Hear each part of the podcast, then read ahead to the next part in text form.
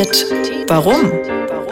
Der Philosophie-Podcast von NDR Kultur. Und hast du jetzt eigentlich mehr Angst oder weniger Angst vor KI? Ich habe weniger Angst vor KI und mehr Angst vor den Menschen. Mit Denise Bay und Sebastian Friedrich. Die Frage heute. Künstliche Intelligenz. Wie hoch ist der Preis? Hallo und Hallo. herzlich willkommen zu einer neuen Folge Tee mit Warum. Ich mache mir gerade eine Portion Happiness hier in meine Teetasse. Tee Happiness. Sebastian Friedrich ist da Denise Bay ist auch da.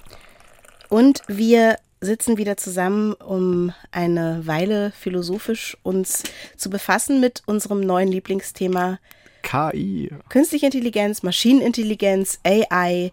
Es gibt viele Worte ähm, dafür und äh, wir haben schon eine Menge gelernt.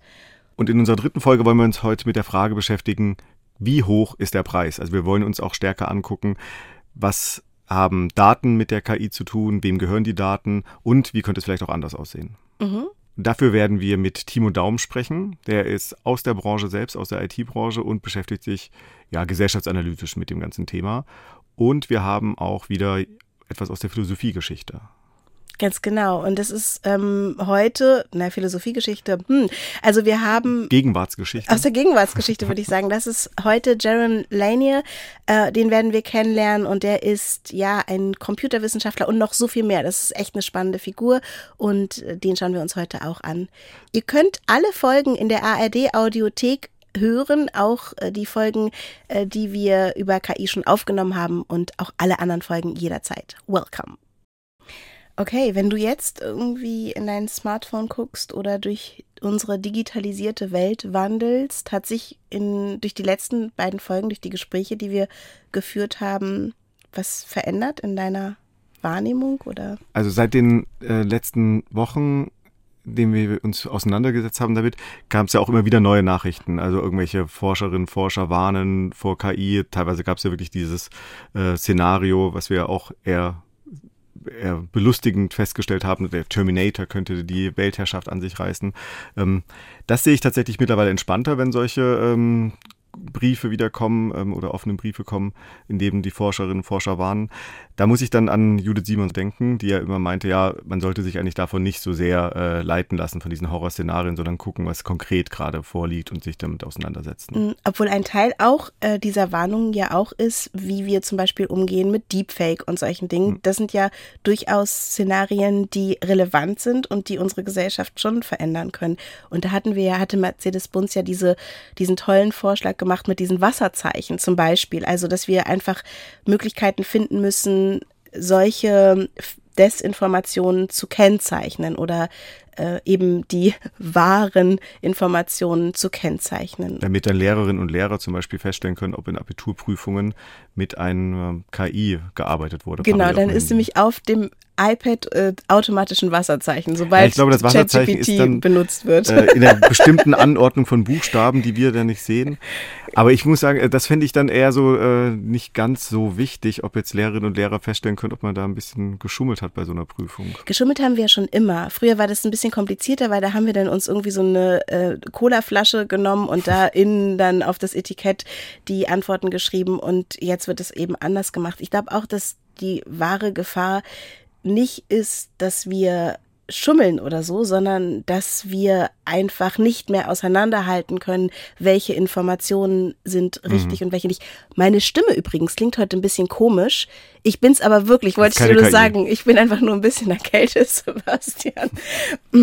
Genau, und dass wir, dass wir so, solche Dinge zum Beispiel unterscheiden können, ist das irgendwie die wahre Stimme.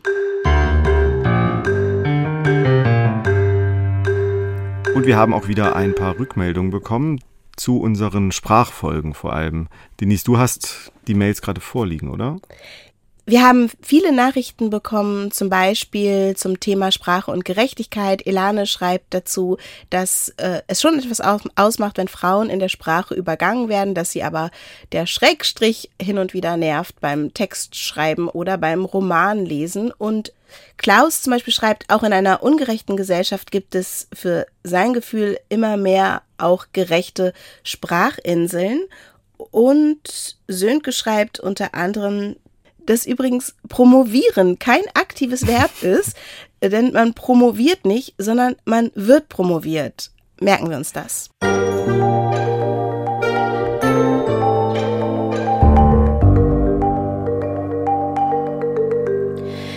Ich habe mir noch mal so ein bisschen Gedanken darüber gemacht, weil wir so häufig irgendwie die künstliche Intelligenz beschrieben bekommen haben als etwas, was man füttert. Das habe ich auch, glaube ich, äh, schon mal unterstrichen. Oder als wie ein Kind, was, was genährt wird und was wächst und was erwachsen wird. Und dann habe ich irgendwie so den Gedanken gehabt, dass die KI ist wie so ein Baby. Es ist irgendwie so ganz spannend, bestimmt für die WissenschaftlerInnen, das zu programmieren und zu füttern. Und dann wächst es heran und wird ein Kind. Und das ist auch immer noch spannend. Und dann wird es irgendwann, kommt so in die Pubertät. Und ich frage mich, ob es jetzt in der in der Pubertät ist und dann denkt man so, oh, wo geht es jetzt hin? Ne? Dann geht, geht alles aus den Fugen und man weiß nicht genau, äh, das Ding ist nicht mehr zu kontrollieren oder so und kriegt vielleicht ein bisschen Schiss. Deshalb vielleicht auch diese offenen Briefe. Und dann ist eigentlich die Hoffnung, dass sobald dieses Kind erwachsen ist, dass dann trotzdem alles gut wird, was ja bei manchen Menschen passiert.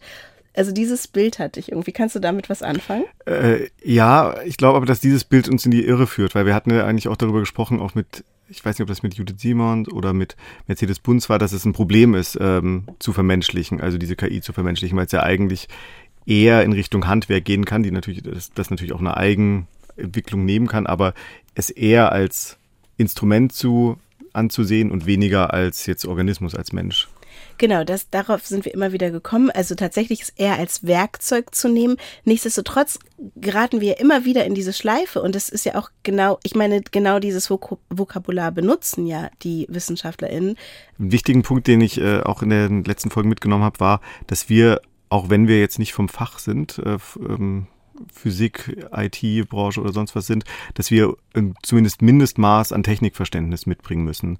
Was mir ehrlich gesagt schwerfällt, weil es ist wirklich nicht mein Fach, Fachgebiet. Yeah. Und wenn wir das tun, und äh, ich glaube, wir haben es die letzten beiden Folgen ja auch schon äh, ein Stück weit getan, dann kommt man eben darauf, äh, dieses äh, diese KI auch äh, insgesamt besser zu verstehen und auch zu verstehen, äh, was treibt sie eigentlich, also nee, nicht was treibt sie an, sondern ähm, wie entwickelt sie sich eigentlich weiter und was ist auch die Grundlage im Grunde dieser KI. Und ein Punkt, auf den wir immer wieder gestoßen sind, ist da ähm, die Datengrundlage, sind die Daten.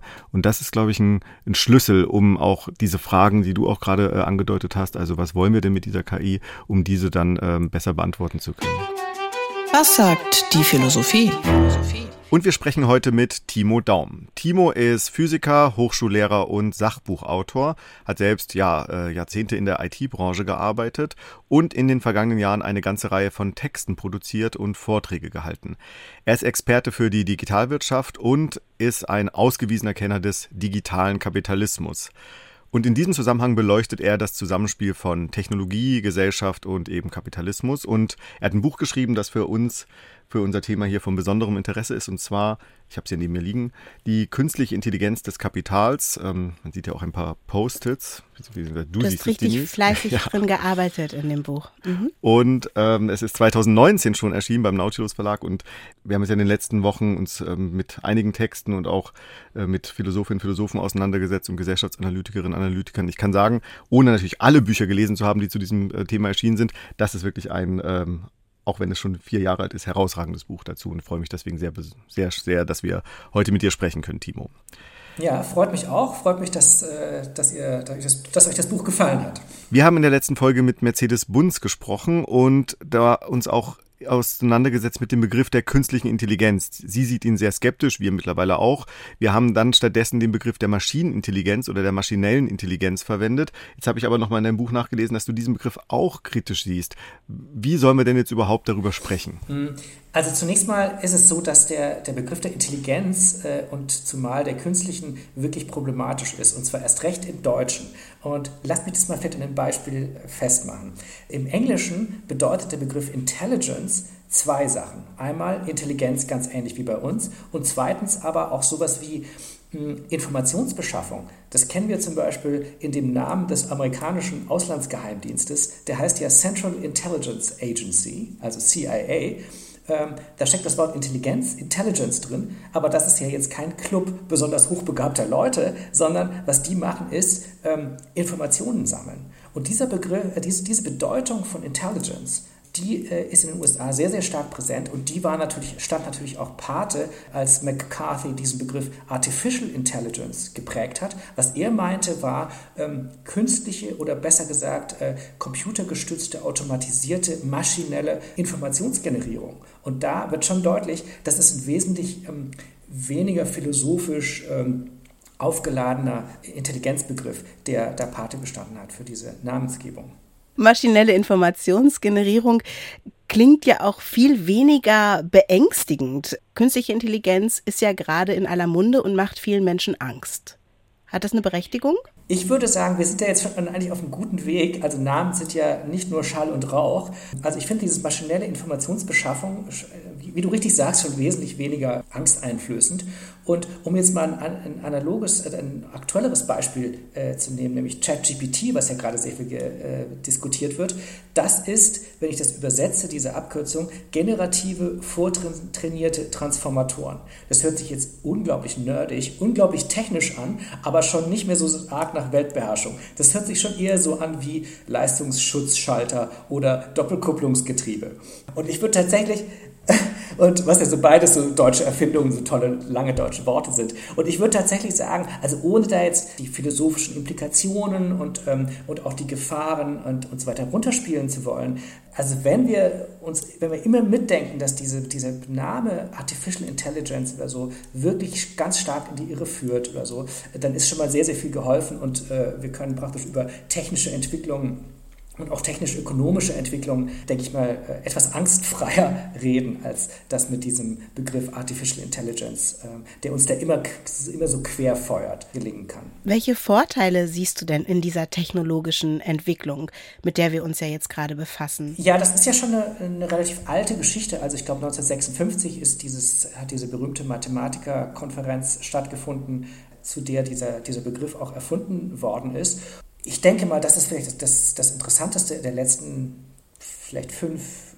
äh, Jahre oder so, aus diesem aus dem Labor herausgetreten sind, aus dem, ne, aus dem wissenschaftlichen äh, Diskurs herausgetreten sind und wirklich zu Maschinen geworden sind, mit denen auf der einen Seite ökonomisch tatsächlich Profit gemacht wird und zweitens, die wirklich in beeindruckender Weise Eintritt gefunden haben in unser, in unser Alltagsleben. Es ist eine Alltagstechnologie ähm, geworden. Das ist wahrscheinlich der große Unterschied. Genau, also wenn, wenn wir uns überlegen, dass wir, äh, wenn wir aufstehen, wenn wir ähm, äh, zum Beispiel eine Playlist, wenn wir dann Musik anmachen, die Playlist, äh, die, die bei irgendeinem Online-Anbieter abläuft, ähm, die ist äh, KI generiert. Also die ist, die benutzt genau diese Maschinen, ähm, über die wir jetzt hier gerade sprechen. Wenn wir ähm, äh, den Weg zum, äh, ne, wenn, wenn ich irgendwo einen Vortrag habe, ich überlege mir, welchen Weg nehme ich dahin ähm, äh, welches ist das günstigste Ticket und so weiter. Also auf Schritt und Tritt ähm, benutze ich schon in meinem Alltagsleben, also in meinem Smartphone zum Beispiel, äh, unsichtbar eigentlich KI-Technologien und so weiter und so fort. Das ist schon dermaßen in unseren Alltag eingetreten und das Vielleicht noch eine Sache dazu, also wer das gemacht hat, also wer sind denn diejenigen, die aus dieser nischen, nerdigen Forschungstüftelei was gemacht haben, was praktisch unser Alltagsleben durchdringt, das sind interessanterweise die klassischen Digitalkonzerne. Also ne, Google, Facebook, YouTube und so weiter und so fort. Also die haben nämlich diese speziellen Programme, ne, diese generativ vortrainierten Transformatoren zum Beispiel, entdeckt als perfekte Maschine, um praktisch äh, Gewinn zu machen aus dem, was sie wirklich im Überfluss haben, nämlich Daten. Da sind wir genau ja. bei dem Punkt, ähm, den wir auch bei deiner Auseinandersetzung so spannend finden, nämlich dass du stark auf die Daten abzielst. Ähm, wir haben in den letzten Folgen, als wir uns schon mit der KI beschäftigt haben, immer wieder auch über dieses Bild gesprochen, dass ähm, die KI gefüttert wird. Also äh, wird ja suggeriert, dass die KI so eine Art Lebewesen sei, das vielleicht dann auch so in der Pubertät und so sich befindet. Du hast ja ein anderes Bild, äh, das ich ähm, sehr interessant finde, nämlich dieses Bild, dass äh, Daten äh, wie ein also wie, in die, wie, wie ein Rohstoff behandelt werden, der ähm, extrahiert werden muss. Kannst du das ein bisschen ausführen? Ja, ähm, also zunächst mal ist, ist diese, Idee, dass ähm, dass wir praktisch aus dem Zeitalter der Forschung, das Zeitalter der Implementierung eingetreten sind. Ähm, also ne, es, es, wird jetzt tatsächlich angewendet in unserem Alltagsleben. Das ist eine Idee, äh, die ich so zugespitzt bei Kai Fu Lee äh, gefunden habe. Das ist ein chinesisch-amerikanischer äh, KI-Experte, der war mal äh, äh, Chef von Baidu, in, äh, von, von Google in, in, in, China, wenn ich mich recht erinnere. Der hat auch ein sehr gutes Buch geschrieben über, über das Thema KI. Und seine zweite These ist, wir sind in das Zeitalter der Daten eingetreten. Also äh, KI-Applikationen heute äh, sind gar nicht, also die, ne, also die Programme und die einzelnen Techniken oder so, die sind gar nicht so toll. Die sind, ähm, da weist auch Domingos zum Beispiel äh, darauf hin, die sind teilweise in 100 Zeilen zu codieren, Konzepte aus den 80ern bekannt. Aber äh, wer große Datenmengen hat oder so, der kann tatsächlich die besten äh, Ergebnisse erzielen. Und jetzt zurück zu deiner Frage. Ähm, also wir sprechen ja schon oft von, diesen, von den Datenozeanen. Und äh, die, die Digitalkonzerne haben ja ähm, Plattformen errichtet, auf denen wir uns alle bewegen, teilweise Milliarden Nutzerinnen und Nutzer. Und die generieren praktisch automatisch oder wir durch unsere Aktivität äh, eine immense Menge an Daten, was man, was man so Big Data nennt. Und also stellen wir uns das so vor, äh, wir wären jetzt der Chef ähm, von so einem Unternehmen und äh, wir würden jetzt praktisch einen riesigen See an Daten, der immer weiter anwächst, den wir kostenlos zugespült bekommen äh, zur Verfügung haben. Und wir überlegen uns, äh, was machen wir denn jetzt damit? Äh, und das ist vielleicht so, wie wenn ich äh, in meinem Vorgarten äh, nach Öl bohre und dann sprudelt jetzt das Öl raus. Äh, kostenlos aus, der, aus dem Boden oder so. Ne? Ähm, ich muss es praktisch mit, mit, mit kaum Aufwand extrahiere, ich, also kommt das da aus dem Boden raus. Und dann überlege ich, was, wie kann ich das jetzt zu Geld machen? Nun, äh, im Falle vom Öl äh, ne, wird das raffiniert, also es wird aus dem Öl werden verschiedene petrochemische Produkte, wie zum Beispiel Benzin hergestellt. Ähm, und das kann ich wiederum verkaufen, äh, ne, also parallel zu einer Entwicklung von Automobilität und so weiter. Das würde jetzt aber zu weit führen. Ne? Und die Digitalkonzerne haben äh, genau das Gleiche mit den Daten auch gemacht. Die haben sich gesagt, okay, können wir denn aus diesen Daten irgendwelche Muster erkennen, dass die dann irgendwie wertvoll sind, die wir dann zum Beispiel an, äh, an Werbekunden verkaufen können, aus denen wir neue Applikationen generieren können, mit denen wir äh, Geld verdienen können. Und das äh, ist das, was man so Datenextraktionismus nennt. Also aus einem Ozean an äh, massiven Daten wertvolle Informationen zu generieren, die dann wirklich Geld wert sind, ne? die ich dann wiederum äh, verkaufen kann. Zum Beispiel das Profil eines bestimmten Nutzers, einer bestimmten Nutzerin, äh, der zum Beispiel ähm, sich vielleicht für dieses und jenes Produkt äh, interessiert. Und genau diese Maschinen, die diese Datenextraktion machen, diese, diese Datenraffinierung, ähm, um das noch näher an dieser Analogie festzumachen, da spielen diese KI-Algorithmen eine total große Rolle. Also unsere Daten sind wertvoll, wie wir sie nutzbar machen. Das ist, macht den Unterschied.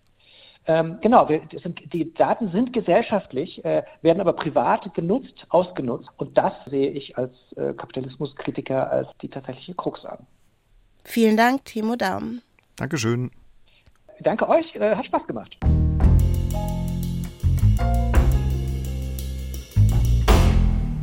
Ja, Timo Daum war das. Ich habe gesehen, du bist ein richtiger Fan ne, geworden. Oder ja, warst ja. du schon immer? Also ich muss jetzt, ich kannte, vor, kannte das ja vorher schon ein bisschen seine Arbeiten, ähm, aber habe mich dann jetzt auch im Zuge der letzten Wochen doch bestätigt gefühlt, weil ich finde die Arbeiten jetzt, da, da ich mich doch ein bisschen mehr noch mit dieser KI auseinandergesetzt habe, noch besser.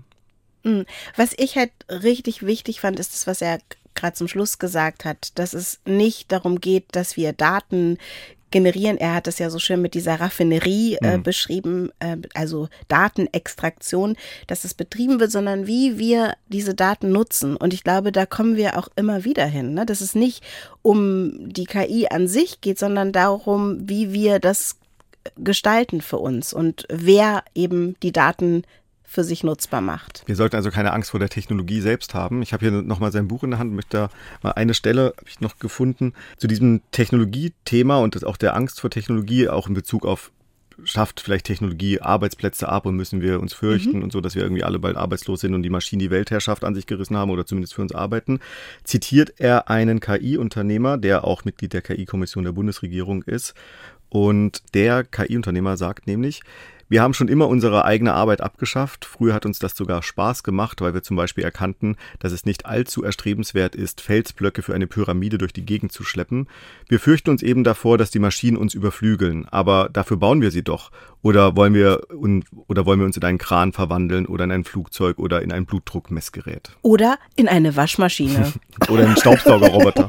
da habe ich auch keinen Bock drauf. Also ich hätte jetzt auch keinen Bock äh, mehr auf dem Waschbrett zu waschen. Obwohl, was halt wieder lustig ist, das Waschbrettwaschen macht ja wahrscheinlich Muskulatur in den Oberarmen. Und das macht aber jetzt die Waschmaschine. Dafür muss ich ins Fitnessstudio gehen, um die Muskulatur hm. in den Oberarmen. Und das muss ich ja wieder bezahlen. Genau, also. das ist also erstmal ein Fortschritt. Aber, und das macht ja, finde ich, Timo Daum so stark, es geht halt um die Frage, wie, in welchem gesellschaftlichen Rahmen diese Technologie äh, stattfindet. Also ähm, ein Punkt, den er auch hier angesprochen hat, der auch in seinem Buch steht, ist, wir müssen auf das Kollektive zurück. Also nicht meine Daten gehören mir und äh, Angst davor, dass meine eigenen Daten da irgendwo im, äh, verbraucht werden, sondern man muss die Perspektive einnehmen, unsere Daten gehören uns und wir müssen mit diesen Daten eben äh, etwas anfangen, was zu unserem Zweck ist und nicht zum Zweck von Profitmaximierung. und sie gehören uns allen und auch unser Wissen gehört uns allen. Das ist ja auch irgendwie die Idee, glaube ich, mit der all diese Computer-Freaks, Nerds, ComputerwissenschaftlerInnen, so sagt man es richtig, daran gegangen sind. Es war die Idee beim Internet war, dass wir äh, da einen Ort haben, wo wir alle drauf zugreifen können. Weißt du, was ich äh, interessant finde an unseren letzten drei Folgen? Dass wir uns ja eigentlich jetzt in so einem Feld von Informa Informatik und äh, IT-Branche und sowas äh, bewegen. Und trotzdem versuchen, oder was heißt trotzdem, aber tr versuchen, das philosophisch aufzugreifen. Und ich hatte, bevor wir diese Folgen hier gemacht haben, immer gedacht, ja, es ist schon wichtig, dass sich irgendwie so Informatikstudierende auch mal mit Gesellschaft und so auseinandersetzen, vielleicht mal am Rande Philosophie. Ich glaube, Judith Simon ist ja auch an der ähm, Lehrstuhl für Informatik da eigentlich Professorin. Also wichtig, das auch mal zu machen, aber eigentlich, so meine Vorstellung, ja, sind diese IT-Leute dafür da, dass sie halt irgendwas bauen für uns. Aber jetzt, nachdem wir diese letzten Folgen uns außen, äh, damit auseinandergesetzt haben, denke ich, es äh, kann man eigentlich überhaupt noch IT machen ohne Philosophie und ohne Gesellschaft. Geht ja ich glaube nicht. übrigens, dass sie das nicht tun. Ich glaube, dass die ComputerwissenschaftlerInnen sich schon auch mit all diesen gesellschaftlichen Themen befassen und dass auch ähm, Ideen dahinter stecken, die die nicht nur, wo es nicht nur darum geht, irgendwelche Zahlen aneinander zu klatschen oder zu sehen, ah, ich habe jetzt hier ein tolles, eine tolle neue äh, mathematische Idee und ich setze die um und dann kann man das irgendwie nutzbar machen, sondern dass die sich schon auseinandersetzen, auch mit den gesellschaftlichen Themen. Und ich glaube, dass viele auch enttäuscht sind, wie dann ihre Ideen letztendlich nutzbar gemacht wurden. Und äh, einer dieser Männer, der recht enttäuscht war, ist, glaube ich, Jaron Lanier und den wollen wir euch vorstellen. Das Philosophon. Sie haben eine neue Botschaft. Jaron Lanier, US-amerikanischer Informatiker, Autor und Philosoph. Die Menschen versuchen, Technologie als Objekt zu behandeln. Aber das kann sie nicht sein. Sie kann nur ein Kanal sein. Es gibt Menschen, die haben eine Biografie für drei Leben. Bei vielen unserer ZitatgeberInnen ist das der Fall. Deshalb sind meine kleinen Vorstellungen hier auch immer nur als so ein Sneaken, also ein Hineinlinsen in das umfassende Leben der Persönlichkeiten zu verstehen. Auch Jaron Lanier, von dem unser heutiges Zitat stammt, ist ein Mensch mit interessanter Lebensgeschichte und nebenbei mit einem sehr einnehmenden Lachen. Der lacht richtig toll, äh, mit dem er überhaupt nicht sparsam umgeht. Das finde ich sehr sympathisch übrigens. Und Jaron Lanier Delaney ist Informatiker und Unternehmer. Er ist Dozent, Künstler, Musiker und Autor, Visual Artist. Der macht alles Mögliche. Und er wird oft als der Godfather der virtuellen Realität bezeichnet. Er selbst hat diesen Begriff virtuelle Realität auch erfunden. Lanier forscht unter anderem für Microsoft Research und war und ist nebenbei an mehreren Universitäten als Dozent für Informatik tätig, unter anderem an der Yale University und in Berkeley. Und für seine Erfindungen und Entwicklungen wurde er mit zwei Ehrendoktortiteln ausgezeichnet. 2014 wurde er unter anderem mit dem Friedenspreis des deutschen Buchhandels ausgezeichnet. Mit seinen Artikeln und den Büchern Gadget, warum die Zukunft uns noch braucht und wem gehört die Zukunft, äh, und auch mit vielen anderen Artikeln kritisiert er die Entwicklung unserer digitalen Welt durch ihre Kommerzialisierung. Und da sind wir eigentlich auch äh, schon wieder bei unserem Gespräch, was wir gerade geführt haben. Lenny sagt, die Technologie soll das menschliche Leben verbessern, also unser aller menschliches Leben verbessern und die Kommunikation fördern, aber nicht ersetzen. Und ähm, das beschreibt vielleicht auch unser heutiges Zitat so ein bisschen. Die Menschen versuchen Technologie als Objekt zu behandeln, aber das kann sie nicht sein. Sie kann nur ein Kanal sein und dieser Kanal soll für uns alle nützlich sein. Ja, wirklich eine ganz interessante Person und ähm, wieder mal ein jetzt lebender Philosophiegeschichte. Vieles von dem, was du jetzt gesagt hast, könnte man mal ja meinen, er sieht es ähnlich wie Timo Daum, also seine starke Kritik auch an den, ja, er spricht auch vom Monopol, von den Monopolisten, also meint dann die großen äh, Digitalkonzerne und ist da ähm, ein starker Kritiker, hat im Grunde das auch äh, nochmal veranschaulicht, äh, was auch in der marxistischen Theorie ja immer wieder äh, stark gemacht wird, dass das Finanzkapital eben nicht unbedingt die Freiheit schafft, sondern auch Herrschaft schaffen kann. Also da ist er ein starker Kritiker, aber, und das ist jetzt mhm. der Unterschied zu Timo Daum, er ist ein ähm, liberaler Kritiker. Also er glaubt nicht äh, an jetzt vielleicht sowas wie einen Datenkommunismus oder sowas, sondern sein äh, Punkt ist, dass es schon innerhalb von Kapitalismus stattfinden sollte, aber eben äh, reguliert, ohne jetzt äh, diese krassen Monopole und äh, es sollte wieder rückgebunden werden. Aber er möchte ja dann schon, dass wir alle ähm, davon profitieren, also er glaubt, dass der Kapitalismus diese Kraft hat, dass wir alle davon profitieren können, etwa indem wir, und das ist ja ein ganz wichtiger Punkt, den er immer wieder stark macht, etwa indem wir für unsere Daten, die wir ja schaffen, bezahlt werden. Glaubst du, dass das funktionieren kann? Also ich, ich glaube, dass das, äh, man müsste ja eigentlich erstmal dennoch alles aushebeln. Oh Gott, das klingt so radikal, aber müsste man, äh, weil ja unsere Daten wirklich gerade bei wenigen liegen und es ist sehr, sehr schwer, das zu demokratisieren oder auch zu zu kontrollieren. Also bei ihm hatte er Facebook vor Augen. Es gibt ja dieses Buch von ihm, zehn Gründe, warum du deine Social Media Account sofort löschen musst. Da ja. geht es unter anderem ja um Facebook, aber das wird ja heute nicht mehr so genutzt, wenn man nicht ähm, unter 80 ist oder es so. Es gibt ja aber noch andere äh, Social Media Kanäle genau. und es kommen immer neue dazu. Und das eine ist natürlich die Werbung, dass man dadurch ganz konkret, äh, äh, dass die Konzerne dadurch ganz konkret verdienen können. Das andere ist aber, dass wir dadurch, wie wir uns da bewegen, was wir anklicken, was wir angucken, wie lange wir was angucken, ja Unmengen an Daten generieren, also diesen den Rohstoff schaffen ähm, in diesem Datenozean, aus dem dann äh, der, die Daten extrahiert werden können und dann verarbeitet werden können und so weiter. Und er sagt eben, man müsste dafür eigentlich dann bezahlt werden. Wir machen das im Grunde gerade kostenlos. Wir leisten die ganze Zeit kostenlose Arbeit Arbeit für die großen Datenkonzerne. Wir machen das nicht kostenlos, wir bezahlen dafür. Ja. Weil, weil wir bezahlen dafür indirekt, weil, ich habe es ja gesagt, ich kaufe Dinge, die mir angezeigt werden auf zum Beispiel Social Media, weil ich denke, ich brauche das. Also die Werbung macht ja, dass wir quasi Geld in den Kapitalismus hm. äh, oder Geld in unser System spülen. Also wir machen es noch nicht mal umsonst, sondern wir bezahlen doch dafür, dass unsere Daten genutzt werden.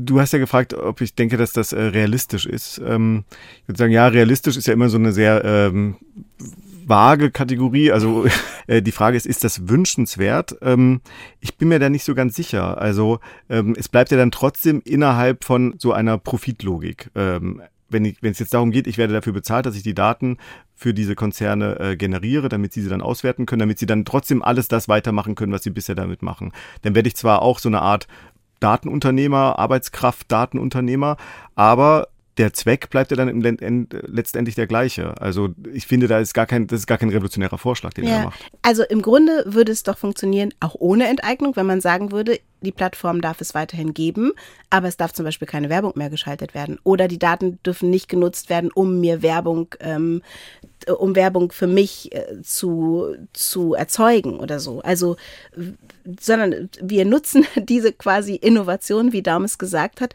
und machen damit was anderes. Also, hm. Aber das geht, glaube ich, ähm, nur durch Enteignung. Also äh, jetzt nicht so als, äh, weil ich es mir so sehr wünsche oder so, sondern ähm, das Unternehmen hätte ja gar kein, also das hätte ja gar keinen Zweck mehr. Also wenn nicht mehr der, die Profitmaximierung das, äh, der Zweck ist der Datenauswertung, dann braucht es das also dann braucht es diesen Kapitalisten nicht mehr, der dann äh, dieses Unternehmen hat. Genau, das dann muss der Unternehmer sich halt was Neues ausdenken, mit dem er Geld verdienen kann. Und wir können uns auf dieser Plattform gemütlich machen. Okay, es geht vielleicht alles ein bisschen zu weit gerade. Ähm, nein, nein, ich ja? glaube, genau, also ich glaube, das ist genau der Punkt, an dem man eigentlich äh, ansetzen müsste.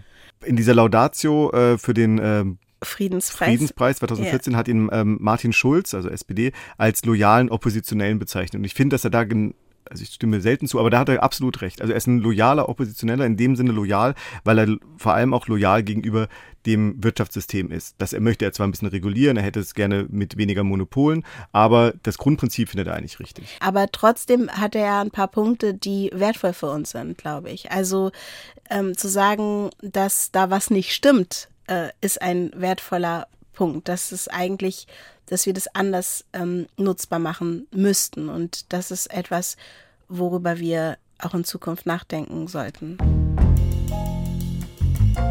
Die andere Seite. Und wir hören einen Beitrag unseres LA-Korrespondenten Nils Dams. Hallo, ich bin Nils. Was nicht stimmt, denn das bin ich ja schon.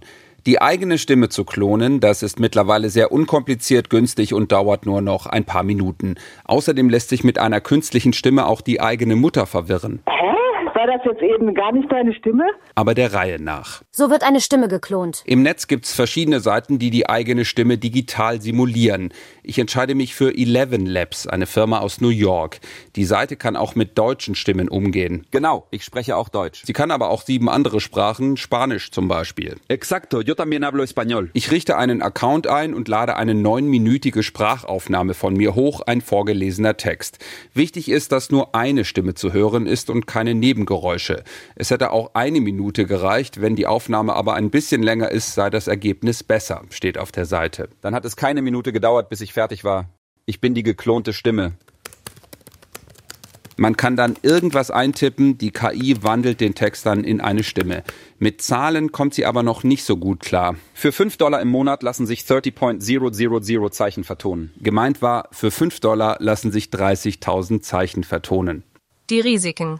In den USA hat es eine Journalistin geschafft, ihr Telefonbanking mit ihrer geklonten Stimme zu überlisten. Das System hat ihre KI-Stimme als echt akzeptiert. Auch Deepfakes werden immer einfacher. Jemand hat die KI-Stimme der Schauspielerin Emma Watson zum Beispiel aus Mein Kampf vorlesen lassen. Mein Kampf by Adolf Hitler. Read by Emma Watson. Das funktioniert natürlich auch mit Stimmen von Politikerinnen und Politikern, was Experten vor der US-Präsidentschaftswahl nächstes Jahr besorgt. Wir werden sehr wahrscheinlich sehr viel mehr Deepfakes sehen als bei den letzten Wahlen, weil es so viel einfacher ist, sagt Mark Nitzberg der BBC. Er ist KI-Forscher an der Universität Berkeley. Ich bin mir nicht sicher, welche Maßnahmen wir ergreifen und welche Auswirkungen dies haben könnte. Und rechtlich? Ist noch vieles unklar, vor allem wenn es um die Verwendung anderer oder prominenter Stimmen geht. Die eigene Stimme zu klonen sei aber unproblematisch. Wer bei Eleven Labs eine Stimme nachmacht, muss diesem Text zustimmen. Achtung, das ist jetzt wieder die KI-Stimme. Ich bestätige hiermit, dass ich alle notwendigen Rechte oder Zustimmungen habe, um diese Stimmproben hochzuladen und zu klonen und dass ich die von der Plattform generierten Inhalte nicht für illegale, betrügerische oder schädliche Zwecke verwenden werde. Das lässt sich aber mit einem Klick bestätigen keine weiteren Nachfragen. Und lässt sich auch die eigene Mutter täuschen? Hallo, wie geht's euch? Hallo. Ich, komme ja am Wochenende heim. Seid ihr da zu Hause? Ja. Am 14. Ja klar. Was macht ihr denn noch heute Abend? Äh, also ich gehe gleich zum Sport. Du sprichst so komisch. Sorry, Was ich bin ein passiert? bisschen erkältet. Ist das alles? Nein, Mama, ich, ich hab, ich bin's. Hallo. Hä? War das jetzt eben gar nicht deine Stimme? Nein, aber so richtig überzeugend war das noch nicht. Die Stimme war schon ähnlich, aber ähm, das ist halt nicht deine Art zu sprechen. Was macht ihr heute Abend noch oder was habt ihr heute Abend noch vor, weißt du? Ach so, die Zwischenüberschriften in diesem Beitrag, sowas hier, So wird eine Stimme geklont. das waren auch künstliche Stimmen, das hat man vielleicht noch gehört, die klingen manchmal noch unfreundlich, unmenschlich. Sie sollen aber immer besser werden, immer natürlicher, immer emotionaler. Und dann wird es immer schwieriger zu unterscheiden, was echt ist. Und was nicht. Nils Dams, San Francisco.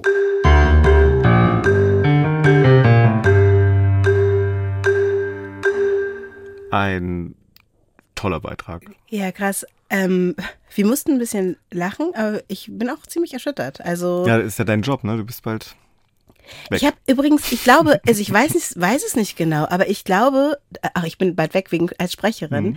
Das ist gar nicht meine Befürchtung, aber meine Befürchtung ist, dass unsere Stimmen, also deine ja jetzt auch, die werden ja auch aufgenommen und jeder kann sie sozusagen benutzen. Also und Telefonbanking fände ich jetzt Mhm. gerade als ersten Schritt erstmal ein bisschen unheimlicher. Ja, und äh, ich glaube, auch eine Erkenntnis für mich aus der letzten Folgen ist, dass es eben nicht nur eine Frage der Moral ist, also das, was wir in der ersten Folge thematisiert haben, sondern eben, dass es auf die, zentral auf die gesellschaftlichen Voraussetzungen ankommt, in denen wir Technologie entwickeln und auch Technologie verwenden. Also vieles von dem, was Timo Daum vorhin gesagt hat, finde ich da ähm, sehr, ähm, oder auch was Mercedes Bunz in der letzten Folge meinte, fand ich da sehr anregend. Unser Zitat heute ist ja, die Menschen versuchen Technologie als Objekt zu behandeln, aber das kann sie nicht sein. Sie ist nur ein Kanal oder sie kann nur ein Kanal sein. Die Technologie ist nicht das gefährliche Subjekt, das uns auffrisst oder so, sondern ähm, der Kanal ist das, was wir beeinflussen können und wo wir die Entscheidung treffen können. Wir wollen das auf diese Art nutzen oder auf jene. Ja, und wo, wohin der Kanal fließt. Also es geht wohin, tatsächlich, was genau. du ja gerade meintest, mit ähm, Daten verwerten oder man könnte es noch allgemeiner ausdrücken, dass es darum geht, dass wir uns die Frage stellen, für was wir diese Daten gebrauchen können. Also ob sie überhaupt in der Verwertungslogik stattfinden können oder ob sie nicht dem Allgemeinwohl dienen können. Unsere Daten sollten uns gehören. Das war ein richtig guter Schlusssatz.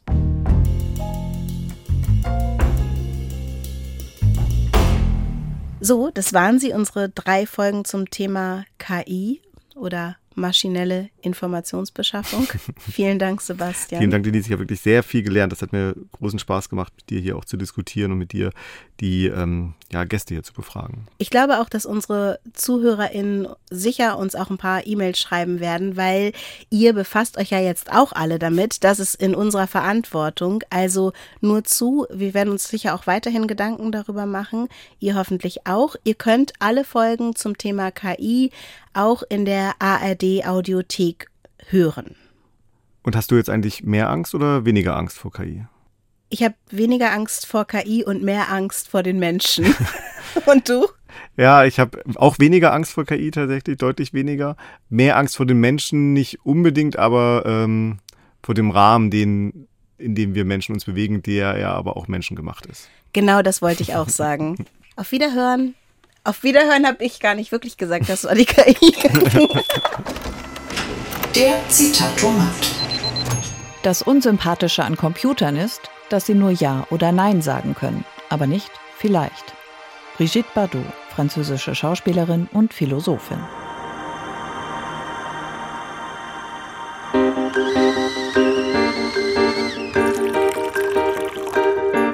Das war Tee mit Warum?